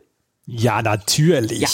In jeder, in jeder ähm, Dorfdisco dazu getanzt. Dorfdisco? Natürlich nicht. Die Musikbox ist kein Dorfdisco, aber Sparrows and the Nightingales habe ich, äh, habe ich während meiner Abi-Zeit, vor meiner Abi-Zeit und nach meiner Abi-Zeit sehr, sehr gerne gehört. Ja, ist auch ein, äh, kommt so, kommt schön new waveig daher, ne, leicht düster. Fantastischer, fantastischer Titel, ja, ja, ja. Der ist von 1991 im Original von Wolfsheim und ähm, ja, jetzt hat Mark O zusammen mit dem englischen Sänger, englischen Sänger John Davies äh, das Ding nochmal neu interpretiert und ist damit immerhin auf Platz 14 in deutschen Charts gekommen. Wir haben es ja gerade gehört, die Version von Mark O, ich finde sie so, naja, umgesetzt. Ne? Also wenn man das Originalstück kennt, dann möchte man davon, weil das ja eben schon, ja, New Wave ist ja, äh, geht ja in eine Dance-Richtung, aber das ist ja schon so ein bisschen äh, frühere Deepish Mode-Richtung, das ist ja schon durchaus tanzbar, ne? Ähm, das muss man nicht noch verbeat schärfen eigentlich. Äh, Das hat Mark hier aber versucht. Find so okay. Der Text allerdings, der Originaltext, ähm, ist ein bisschen umstritten. Und zwar hat Peter Heppner das Lied geschrieben, als er 18 oder 19 war und ähm, hat sich in der Zeit laut, laut, laut eigener Aussage intensiv mit äh, den Themen Religion und Gesellschaft auseinandergesetzt. Und in einer Zeile heißt es in dem Lied, Where's the leader who leads me? Also, ne, wo ist der Führer, der mich führt? Und es wurde als sehr anstößig empfunden, was äh, natürlich auch hinterfragt werden muss. Und ich finde auch, dass sich ein Interpret, der also diese Wortwahl nutzt, äh, sich dazu positionieren oder immerhin äußern muss. Und das tat er auch, also diverse Male. Und sagt eben, also dass sich dieser Titel intensiv mit dem Thema Kirche befassen würde. Ähm, also Kirche als Religion, aber was wäre denn der Religionsersatz? Also brauchen wir überhaupt die Kirche als Instanz, die uns sagt, was wir machen müssen, sondern kann man nicht eigentlich auch auf The Sparrow and the Nightingale, also auf Vögel hören oder was ist eigentlich unser Gott? Und da gibt's eben diese Zeile, West, das Lied ist ja auf Englisch, ähm, West the leader who leads me und ja, in Kombination mit dem Bandtitel, äh, mit dem Bandnamen Wolfsheim war das, also wurde das äh, kritisiert oder hinterfragt. Ähm, aber wie gesagt, es gab diverse Interview, äh, Interviews mit Peter Heppner, wo er sich dazu geäußert hat und sagte, um Gottes Willen, um Gottes Willen, bitte nicht in diese Ecke rücken. Das ist also ganz und gar anders gemeint, aber ich verstehe, wenn das hinterfragt wird. Ich war ein großer Fan dieses Songs gewesen, Sparrows and Nightingales. Ich habe damals natürlich dann auch, wo ist der Führer, Who's the Leader, Who Leads Me, natürlich auch, naja, nicht hinterfragt, aber ich habe es nie in irgendeiner Weise dann äh, irgendwie in die rechte Ecke oder so Ja. geschoben, weil dieser Song war halt im, im Gothic, im Darkwave-Bereich war er ein absoluter Monster-Hit damals. Ja. Und ähm, die Darkwave-Szene war ja, es gab auch, es gab auch äh, rechte Tendenzen innerhalb der Darkwave-Szene, aber größtenteils war, waren das doch eher Menschenfreunde und sind eher Menschenfreunde. Ja. Also ich glaube auch, dass wenn man sich mit der Band beschäftigt hat und also auch das Gesamtwerk der Band kennt, weiß man das. Ne? Aber wenn man das so einzeln rausnimmt und da müssen sich Künstler ja öfter mal in dieser dieser äh, Sezierung ähm, unterziehen, dann ja müssten sie sich mussten sich das ein oder andere Mal dazu äußern. Titel 15 war mir jetzt gar kein Begriff, aber vielleicht weißt du mehr dazu. Aber apropos Darkwave und Gothic, das hört ihr jetzt erstmal nicht raus. I'll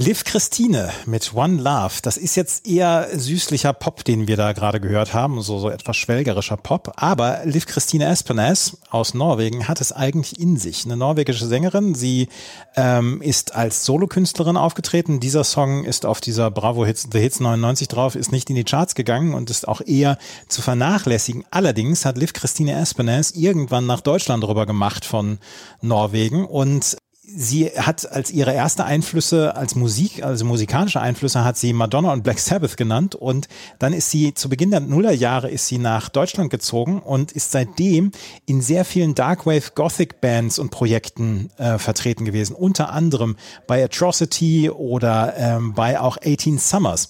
18 Summers, die Älteren werden sich erinnern, heißt seit ein paar Jahren so, weil der vorherige Name Silke Bischof wohl irgendwann nicht mehr so richtig gesellschaftsfähig war. Der war eigentlich von Anfang an nicht gesellschaftsfähig, aber ähm, dieser, diese Band hat sich dann umbenannt in äh, 18 Summers. Und Liv Christina Espinez hat unter anderem dafür gesungen. Und das fand ich ziemlich bemerkenswert, weil dieser Song ist ja eigentlich eher so ein bisschen Weichspüler-Pop. Und die hat es äh, faustdick hinter den Ohren, was so ja ihre Stimmbeteiligung in anderen Bands angeht, unter anderem, wie gesagt, bei, ähm, bei Atrocity, bei Immortal Rights, bei Heavenwood, bei Weltenbrand, das sind alles, das sind alles ähm, aus der, aus der Darkwave Gothic Szene etc. Bands, auch bei Cradle of Filth, äh, hat sie einen Gastauftritt gehabt und da, äh, da habe ich mich dann schon gewundert und das fand ich sehr bemerkenswert, dass sie dann doch äh, von diesem von diesem Pop, von diesem vielleicht eher nichtssagenden Pop dann doch eher, eher Richtung Darkwave und Gothic gegangen ist. Das waren aber ihre musikalischen Anfänge jetzt hier mit One Love, oder? Ja, das waren ihre Anfänge und Ja. sie ist dann später dann Richtung Richtung Darkwave Gothic gegangen etc. Und ja, Aspenaz äh, wohnt noch in Deutschland und ja, ich hoffe, ihr geht's gut. Ja. Wo ist sie ursprünglich her oder wo ist sie geboren? Norwegen, aus Stavanger. Ah ja, richtig. Ach schön, ja. Liv Christine mit One Love ist auf der 15. Auf der 16 haben wir Sarah at Tic Tac Two mit Nie wieder. Die hatten wir schon, aber die Nummer 17 hatten wir noch nicht. Nummer 17 hat man noch nicht. Das ist also ein Künstler, der heute unter einem, einem anderen Namen bekannt ist, nämlich unter dem Namen Mellow Mark. Aber damals war er noch mit Löwenherz vertreten.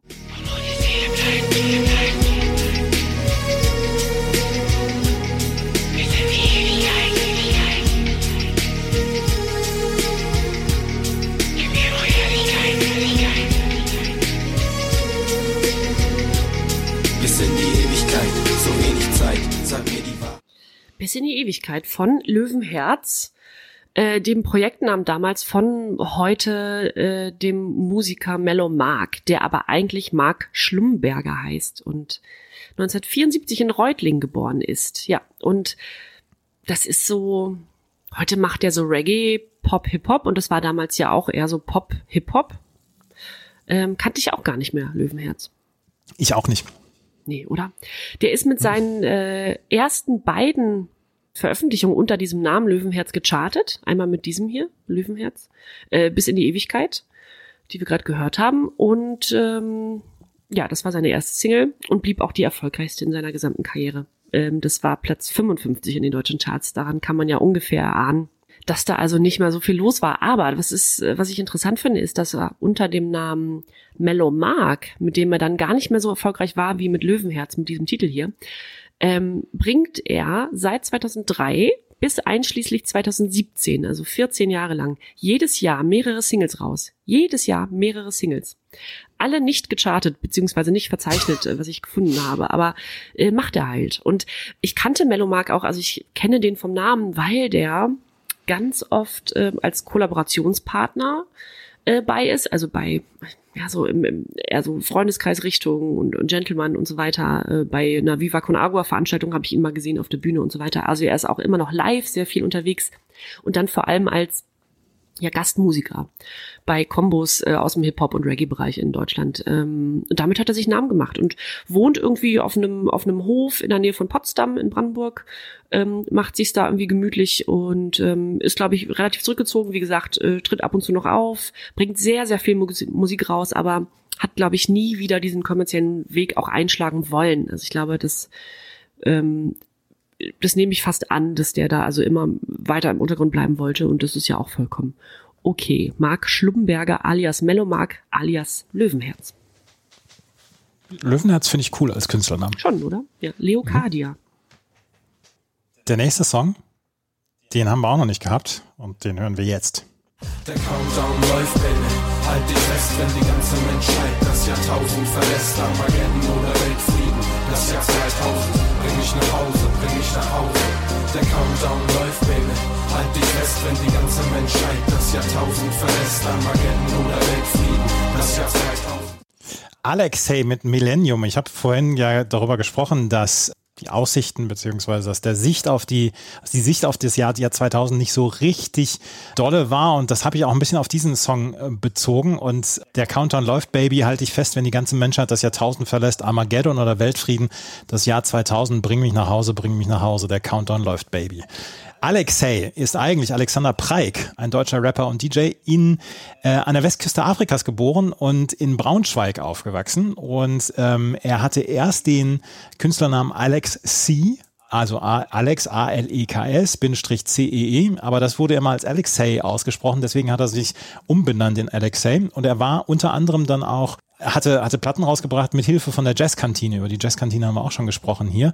Und war eigentlich erst bei einer Metal-Crossover-Band und hat sich dann an, ja, so inspiriert von Yo MTV Raps die Älteren werden sich erinnern, auf MTV, hat er sich dann dem Freestyle-Rap zugewandt und ähm, 95 erschien das erste Soloalbum Alexei und 98 erfolgte dann das nächste Album, das wieder, wiederum von Mithilfe, unter Mithilfe von Leuten aus der Jazzkantine, äh, Jazzkantine und des Rappers Cappuccino und das äh, Album hieß Mikrokosmos. Das war 2000 dann, oder 99 und 2000 dann in den Charts. Ende Oktober 1999 kam Millennium, der Countdown läuft, in die Charts auf Platz 12, in den deutschen Charts auf Platz 41, in den österreichischen Charts. Das war Alexei mit Millennium. Zwei Songs haben wir noch. Die wollen wir natürlich auch noch besprechen, oder? Oli P. hattest du noch, ne? Ich habe äh, Titel 19 Oli P. Wir bleiben beim Rap. beim deutschen Rap. Und da muss, kann man sich ein Lachen nicht verkneifen. Sag nicht, was du willst, sag mir, was ich hören will. Sag mir, dass ich ein Teil aus deinem Leben bin, dass ich dir fehle, dein Gewissen quäle, bereit dem ein Ende. I wish, I wish I could take your fears away. Loving hand is tearing us apart. Komm zurück zu mir. I wish I Das ist der längste Teil jetzt von, von den Songs, die wir angespielt haben. Ja, das hast du so ausgesucht. Ehre, wem Ehre gebührt, Oli Genau, P. Oli P. Ähm, wir haben ja vorhin über den Rapper-Beef, Rapper-Streit zwischen Tupac und Notorious B.I.G. gesprochen, der tödlich ausging. In Deutschland hatten wir einen ähnlichen Streit, den haben wir in den Brauwitz besprochen, zwischen Thomas D. und Oli P., den beiden Vorzeigerappern äh, hierzulande. Und ähm, ja, es ist, es ist so, dass ähm, Oli P. mal wieder dabei ist mit einem Titel, in dem auch die Sängerin Tina Frank den Refrain singt, wie auch zuvor bei Flugzeuge im Bauch. Diesmal ist es kein Coversong. Flugzeug im Bauch ist natürlich von Herbert Grönemeyer gecovert. I Wish wurde von Florian Fackler und Marco Spürgin geschrieben. Die waren auch die Produzenten fast aller Oli P. Songs damals und ja, man war so ein bisschen im, im Fahrtwind von Flugzeug im Bauch und GZSZ, wo ja Oli P. auch als ähm, Oliver Petzokat als Schauspieler erfolgreich war und das ist gut angekommen.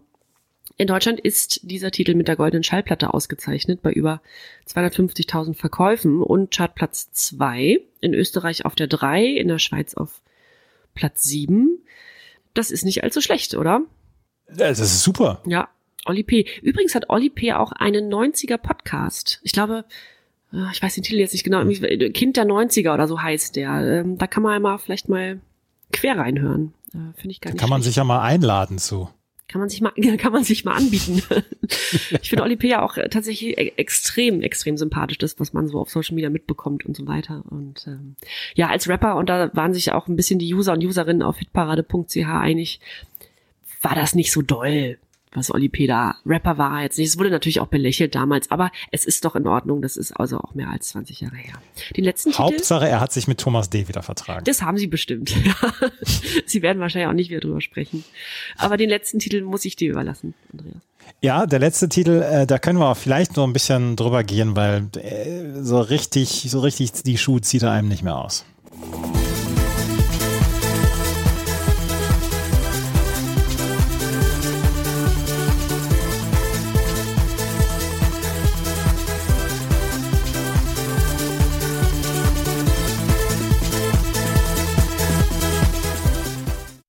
Dune mit Dark Side of the Moon. Wer da jetzt in irgendeiner Weise eine Pink Floyd Coverversion hinter vermutet, der äh, muss wird enttäuscht werden, weil das ist alles nur kein kein kein Pink Floyd Cover.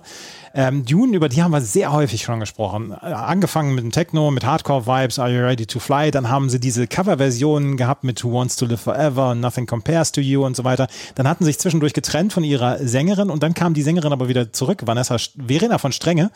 Und ähm, da haben sie mit dieser Verena von Strenge haben sie die Single Dark Side of the Moon gebracht und die ist nochmal auf Platz 49 in die deutschen Charts eingestiegen.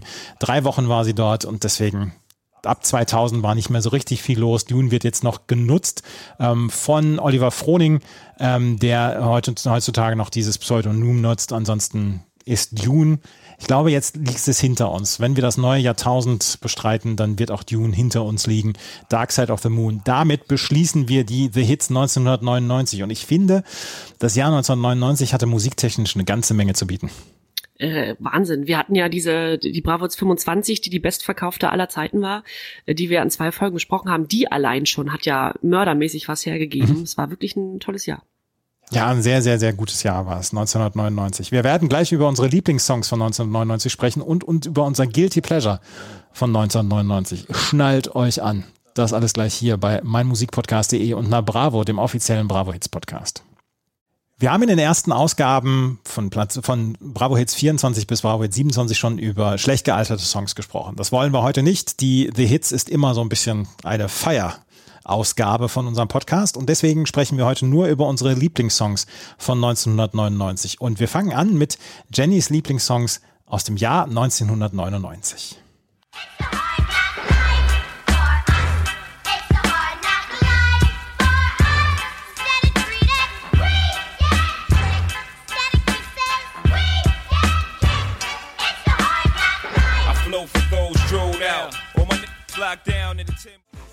The people need and shake the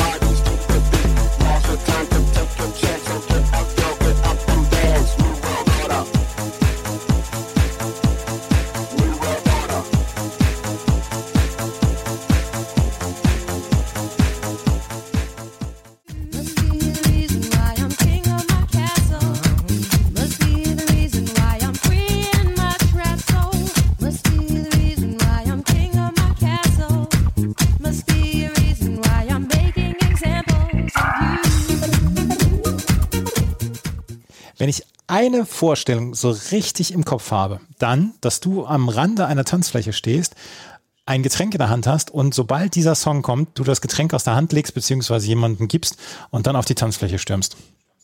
Ja, zugegeben bei allen drei Songs, aber ja.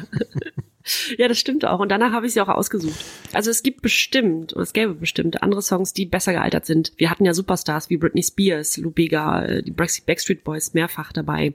Und sowas wie äh, Baby One More Time von Britney Spears ist sicherlich besser gealtert, äh, wenn man das so ganz objektiv angeht. Aber ich wollte unbedingt drei Songs auswählen, die ich auch heute noch höre. Also die sind tatsächlich alle drei immer noch in meiner Playlist und höre ich sehr, sehr, sehr regelmäßig. OMG Project mit King of My Castle, haben wir drüber gesprochen, die ja fast ein One-Hit-Wonder waren.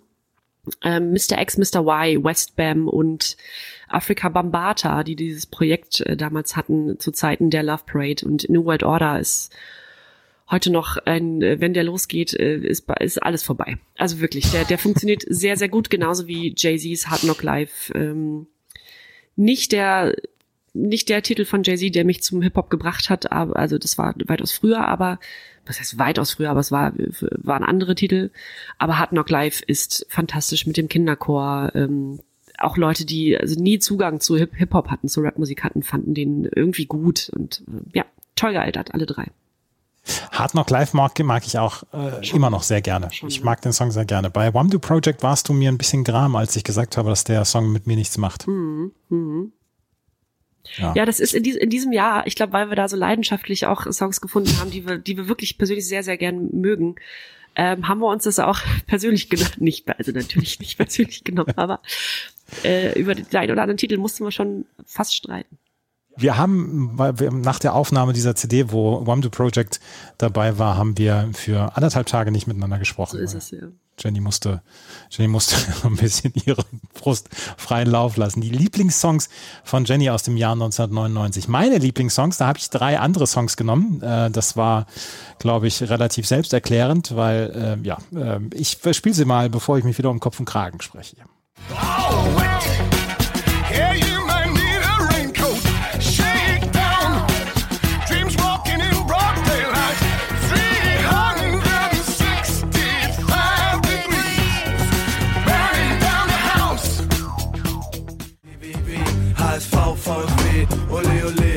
ABC, DHF und OMD, TM3, A und O und AEG, TUI, UVA und UVB, THC, NOCB ist was ich dreh.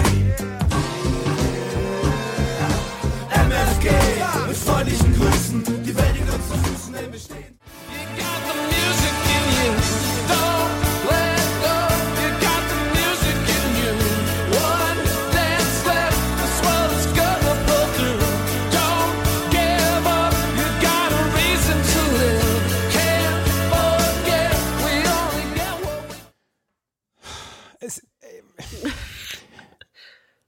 glaube, das war dann eher jetzt das Herkömmliche, was man von mir erwartet, oder? Ja, aber du würdest doch auch behaupten, dass du alle drei noch hörst, gerne hörst. Absolut, absolut. You Get What You Give von den New Radicals ist heute noch, ist heute noch so gut anhörbar wie vor 23 Jahren. Also das ist nach wie vor ein Spitzensong und vielleicht ist es auch ganz gut, dass es die New Radicals nach dieser CD und nach dieser Veröffentlichung dann nicht mehr gab, weil so bleibt, so ist wirklich etwas Bleibendes entstanden und dieser Song ist keine Sekunde gealtert und macht nach wie vor ganz, ganz großen Spaß und jedes Mal, wenn ich ihn höre, lächle ich, weil das ist, ja, äh, brillant komponiert, brillanter Song. Insgesamt passt an diesem Song alles, alles. Richtig gut, ja. Ne? MFG Fanta 4, mein Lieblingssong von, von den Fantastischen Vier, habe ich glaube ich schon mal gesagt, äh, zusammen mit äh, Tag am Meer. Und äh, auch der Song ist bis heute nicht gealtert, nicht, nicht schlecht gealtert und ich wollte unbedingt nochmal HSV, VfB, Ole Ole mit reinbringen. Ne? Und ähm, Burning Down the House von Tom Jones und den Cardigans und das ist halt, das ist halt der, also der, der Song ist halt cool as, as fuck. Aha. Genau. Auch die Kombination, also heute weiß man ja, weil das ja auch ein sehr erfolgreicher Titel war, Cardigans, äh, äh, Tom, äh, Tom Hanks, wollte ich gerade, Tom Jones. ähm, diese Kombination, dass es die gab, weiß man ja, die, die führt man im Kopf wieder zusammen, weil es dieses Lied gab. Aber vor dem Lied hätte man jetzt nicht unbedingt gedacht, dass die es nochmal zusammen schaffen.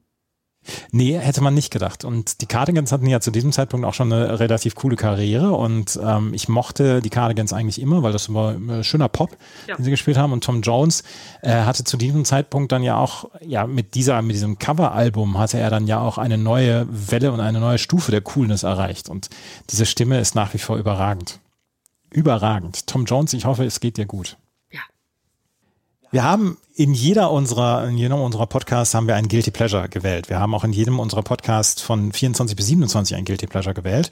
Und unsere beiden Guilty Pleasures sind zwei Songs, die wir schon gehört haben. Und möchtest du erst meinen hören, weil du kennst meinen noch nicht. Beziehungsweise du, hast, du kennst ihn, aber hast ihn noch nicht Ich habe gehört. da noch nicht gehört, ja. Ja, ja, sehr gern. Ja, dann hören wir erstmal mein Guilty Pleasure. Ihre Königlichkeit ist nur ein König wert. Ein anderer als sie. Ich bin wenig königlich. Ja, meine Frau hat, ähm, als ich den Song das erste Mal als Guilty Pleasure hier identifiziert habe und äh, gebracht habe, hat sie mich nach dem Hören des Podcasts hat sie mich etwas mitleidig angeschaut. Liebe Grüße, absolut zu Recht. Aber ähm, ich glaube, du, du hattest ihn ja schon mal als Guilty Pleasure gewählt. Ja. Und da hast du, glaube ich, gesagt, verknüpft mit Liebeskummer. Ja. Und ich finde, dass wenn ein Lied verknüpft mit, mit etwas ist, was also einem so nah am Herzen liegt, wie Liebeskummer oder eine Person, dann kann man dagegen nichts sagen. Danke. Danke, dass du das sagst. Und ja, Xavier Naidoo ist ein Depp. Und wie er sich die letzten Jahre verhalten hat, ist einfach, ist einfach blöd und kacke. Aber dieser Song ist halt, tja, ich kann, ich kann nichts dagegen tun. Ich kann nicht dagegen ankämpfen. Und ich habe viel Unterstützung auf den sozialen Medien bekommen für diesen Song. Nee, das ist doch, das ist doch mal was. Ähm, es ist auch so, dass man da, es ist eine persönliche Erinnerung oder ein Gefühl damit verknüpft und dann muss man Künstler und die letzten Jahre mal kurz weglassen und den Titel als solchen betrachten oder als äh, der, der er mal war für einen, ne? Der war ja persönlich mal, war der dem mal irgendwie was wert. Und Genau, genau. das ist ja auch Und- okay. das ist bei meinem Guilty Pleasure ja auch so. Bevor wir jetzt hier ins, ins zu schmusige ähm, abdriften, kommt jetzt das Guilty Pleasure von Jenny.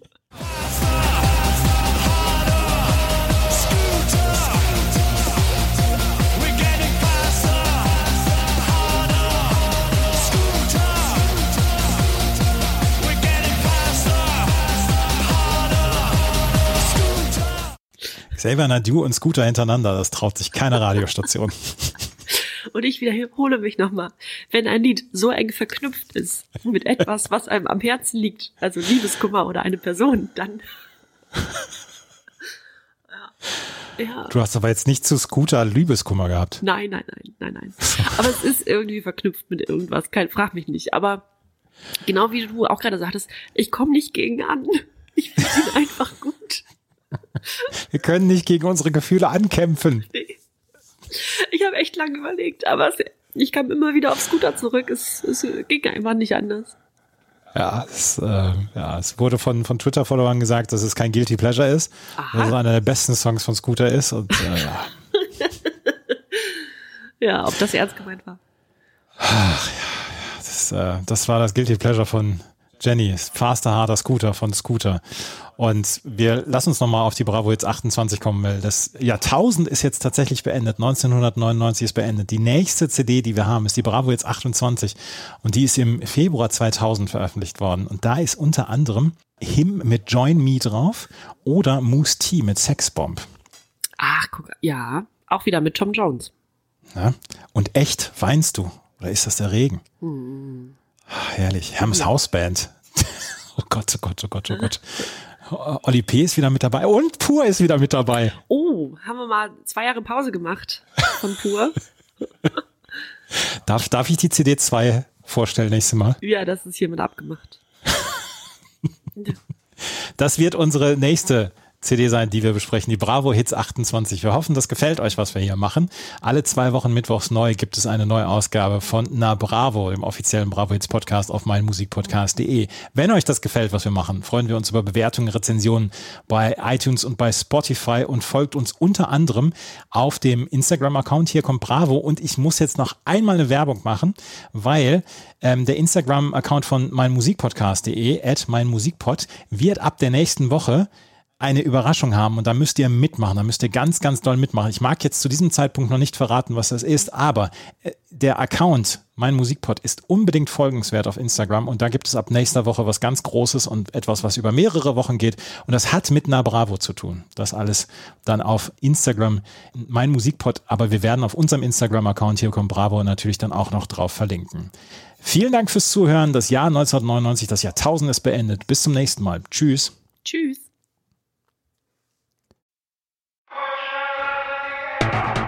1992. Ein Mythos wird geboren. Na Bravo. Der offizielle Bravo Hits Podcast auf meinmusikpodcast.de. Viel Spaß auf der Reise. Mit Jenny Wu und Andreas Thies.